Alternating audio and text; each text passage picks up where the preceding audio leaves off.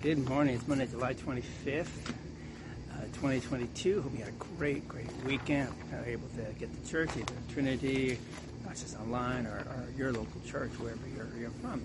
So today, we want to do for for this week is we want to take a look at the Gospel of Luke. We're going to continue in Luke. This, this time, though, the 12th chapter, verses 13 to 21, which I'll read in a second. And and, and our theme is we're going to look at um, what's uh, well, Timothy says it, and, and Paul says it in 1 Timothy chapter 6. He says, For the love of money is the root of all kinds of evil. Let's read uh, Luke chapter 12. If you have your Bible, you can open with it, verses 13 and, and following. So someone in the crowd said to him, Teacher, tell my brother to divide his inheritance with me. But he said to him, Man, who made me a judge or arbitrator over you?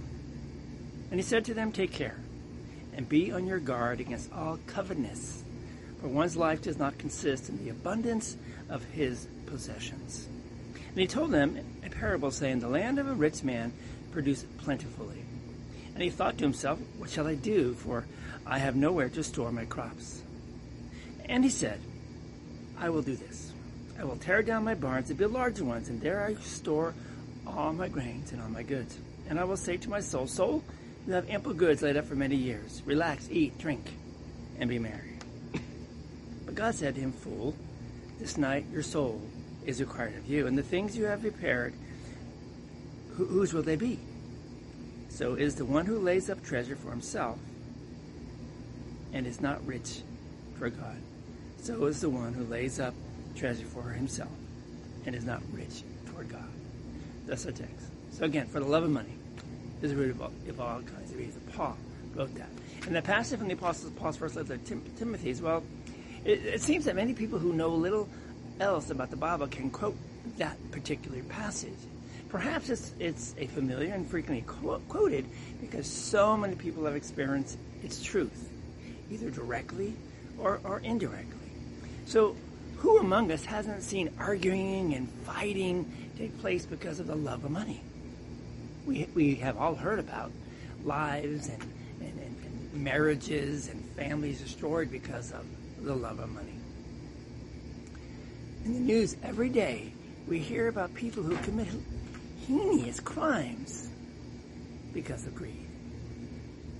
For the love of money is root of all kinds of evil.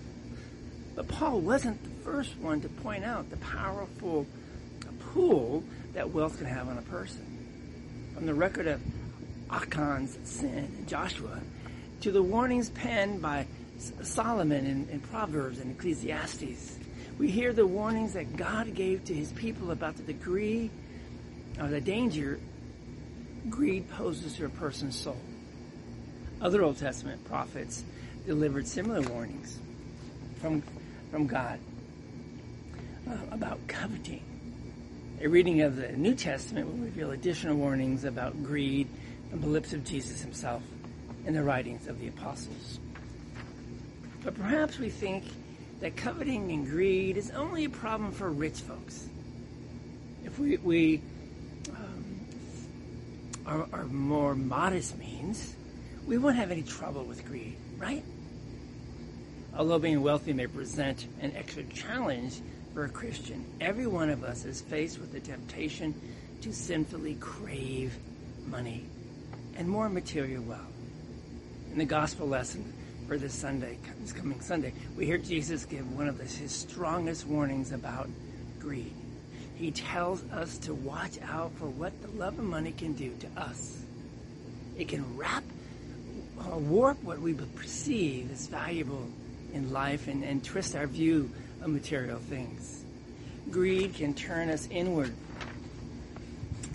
um, so that we begin to care only for ourselves and worst of all, greed will lead us to frightening situations at the end of our life. So all of us may, must take these words of Jesus to heart. We ask him to use his law to expose our sinfulness and his gospel to empower us to change our attitude and actions.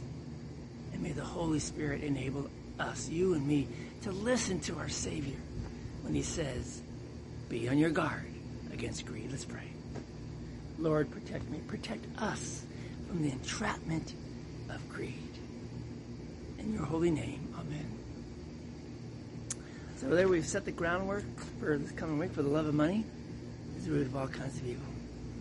And we'll unpack it more and more as we go through this week. Read over the gospel lesson again, Luke chapter 12, 13 to 21, the verses, and, and idea of uh, what was going on in the rich man and what he did and how God took care of him. Or what at least he required of him. So, thanks for being with us. Ponder this thought. Think about this thought. And, and be on your guard against greed. And how does that impact you as you deal with the Word? Go and pace. Serve our Lord. We'll see you all tomorrow.